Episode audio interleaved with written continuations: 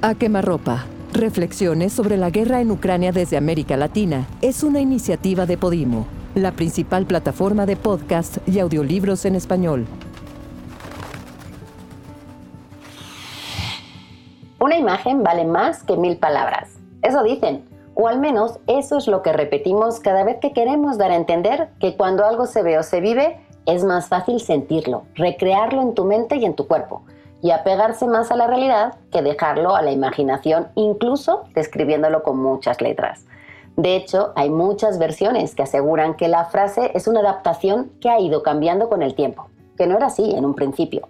Pero así la usamos. Quizás sea más efectiva que las otras traducciones. Júzgalo tú. Escucha. Escuchar algo cientos de veces no es mejor que verlo una sola vez. O esta otra. Una imagen expresa lo mismo que 10.000 palabras. O esta. Mil palabras no dejan la misma impresión que una sola instantánea. También existe una más publicitaria. Usa una imagen, verás que te ahorras mil palabras. Sea como sea, la idea es clara y el resultado sigue siendo el mismo.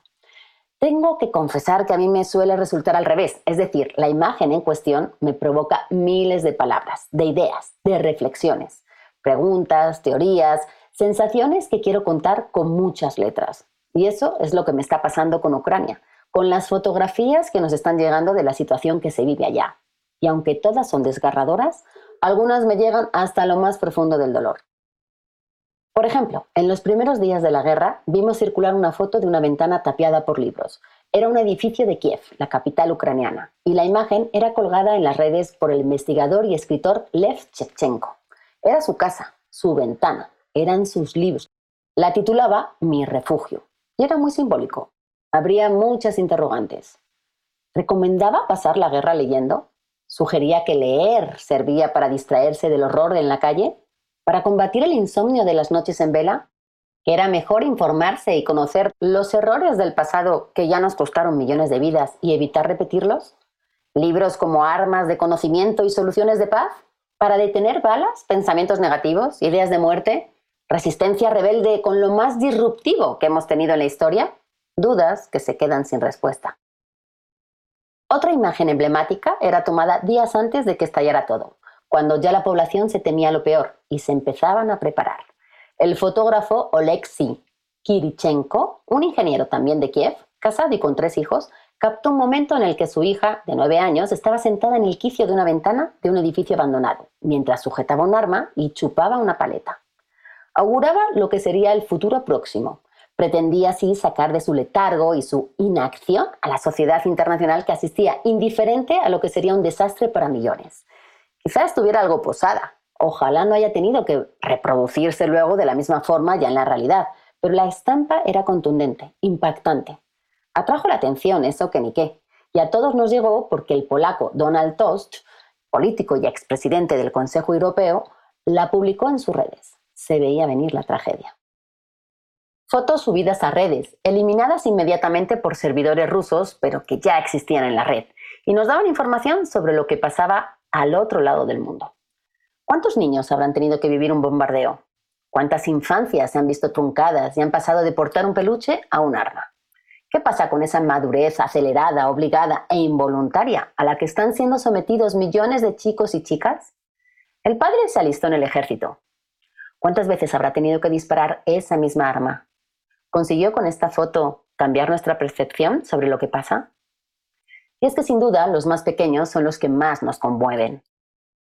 ¿Quién pudo contener las lágrimas al ver el video de aquel niño de seis años cruzando la frontera hacia Polonia solo, con una bolsa de plástico en la mano y sollozando sin detenerse, sin saber bien dónde estaba yendo?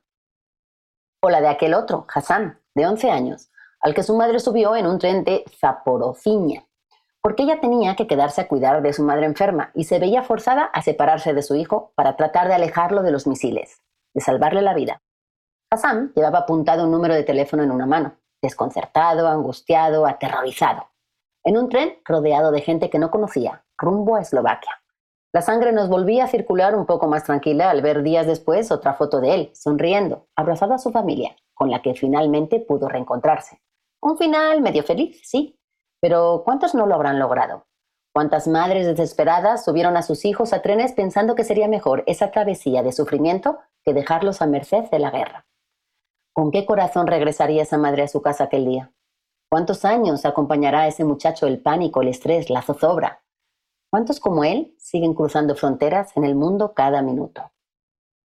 Y es que los andenes han sido testigos estos días de las mayores desgracias y desolaciones. Me topé con la foto del matrimonio formado por Jana y cuando se despedían a través de una reja en la estación de Irpin. Él se quedaba a luchar. Ella, con su bebé de 11 meses en brazos, partía hacia lo que fuera que representara seguridad y vida en ese momento. Son una de millones de familias que estos días viven en la aflicción de la separación, en la voluntad de supervivencia, en el dolor de no saber si se volverán a ver, en el desasosiego de la mirada perdida ante la incertidumbre de no saber qué pasará una hora después en la vida de cada uno de ellos. ¿A dónde se dirigen? ¿Qué los espera al llegar? ¿Qué pasará después? ¿Qué comerán esta noche? ¿Dónde dormirán los siguientes días? ¿Cómo volverá a casa esta noche el padre? ¿Qué angustia sentirá la madre con el pequeño Maxim en un tren sin saber su destino? ¿Qué historia les contaremos cuando sean mayores?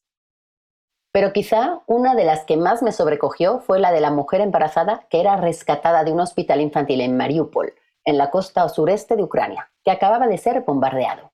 Cuatro hombres improvisaban una camilla para trasladarla a otro hospital y en el trajín del movimiento se lograba ver su avanzado estado de gestación y un vientre ensangrentado. Horas después se daría a conocer que tanto ella como el bebé murieron. Nunca encontré el nombre de la mujer. Son rostros sin nombre, historias comunes. ¿Quién es el desalmado que puede ordenar y ejecutar un bombardeo así? ¿Habrá sobrevivido el padre de la bebé? ¿Cómo estará? ¿Dónde quedó la humanidad? ¿Qué humanidad estamos tratando de salvar y a costa de qué? A mí las imágenes me provocan palabras, aunque una mujer de palabras se quede sin ellas al ver ciertas imágenes. Y me descubro muda en un momento en el que hace falta alzar la voz. Pienso en esa niña, esa mujer embarazada, esa madre que carga a sus hijos, emprende un viaje que la separa de los suyos, de su hogar, de su vida. Imágenes, momentos, símbolos. ¿Qué nos dice una instantánea de una guerra? Una que se cuenta en tiempo real, por muchas personas con muchas situaciones diferentes. Lejos de los políticos, las negociaciones, los despachos, los intereses, el dinero, está la gente. Personas que hasta hace un mes tenían una vida como tú y como yo. ¿Qué será del futuro de estos niños? ¿Se puede pensar en futuro? ¿Por qué y para qué están luchando entonces? ¿Este es el mundo que defendemos? ¿De qué me sirven todas estas preguntas? ¿Por qué no soy capaz de encontrar las palabras adecuadas? ¿Quiénes escribirán esta guerra? ¿Qué se contará de ella en unos años? Esas preguntas se quedan en el aire. Quizás sea pronto aún para saber cómo avanzará todo, qué consecuencias habrá, cómo y cuándo terminará. Esas interrogaciones aterrizarán en algún momento. Alguien quizás sea capaz de responderlas, pero ahí están y nos deben hacer reflexionar. Yo me meto a la cama cada noche besando a mi hijo, agradeciendo la fortuna de vivir en cierta paz, prometiéndole hacer lo posible por defender su futuro, de nunca perder la esperanza y no ser indiferente con aquellos que esta noche no tienen dónde dormir, que no conciliarán el sueño por miedo y que quizá no vean el amanecer. Sueño con imágenes de paz, una paz que podamos narrar, gritar y celebrar, con todas las letras. Y esa, esa se la deseo a todos y a todas. A quemarropa. Reflexiones sobre la guerra en Ucrania desde América Latina es una iniciativa de Podimo la principal plataforma de podcast y audiolibros en español.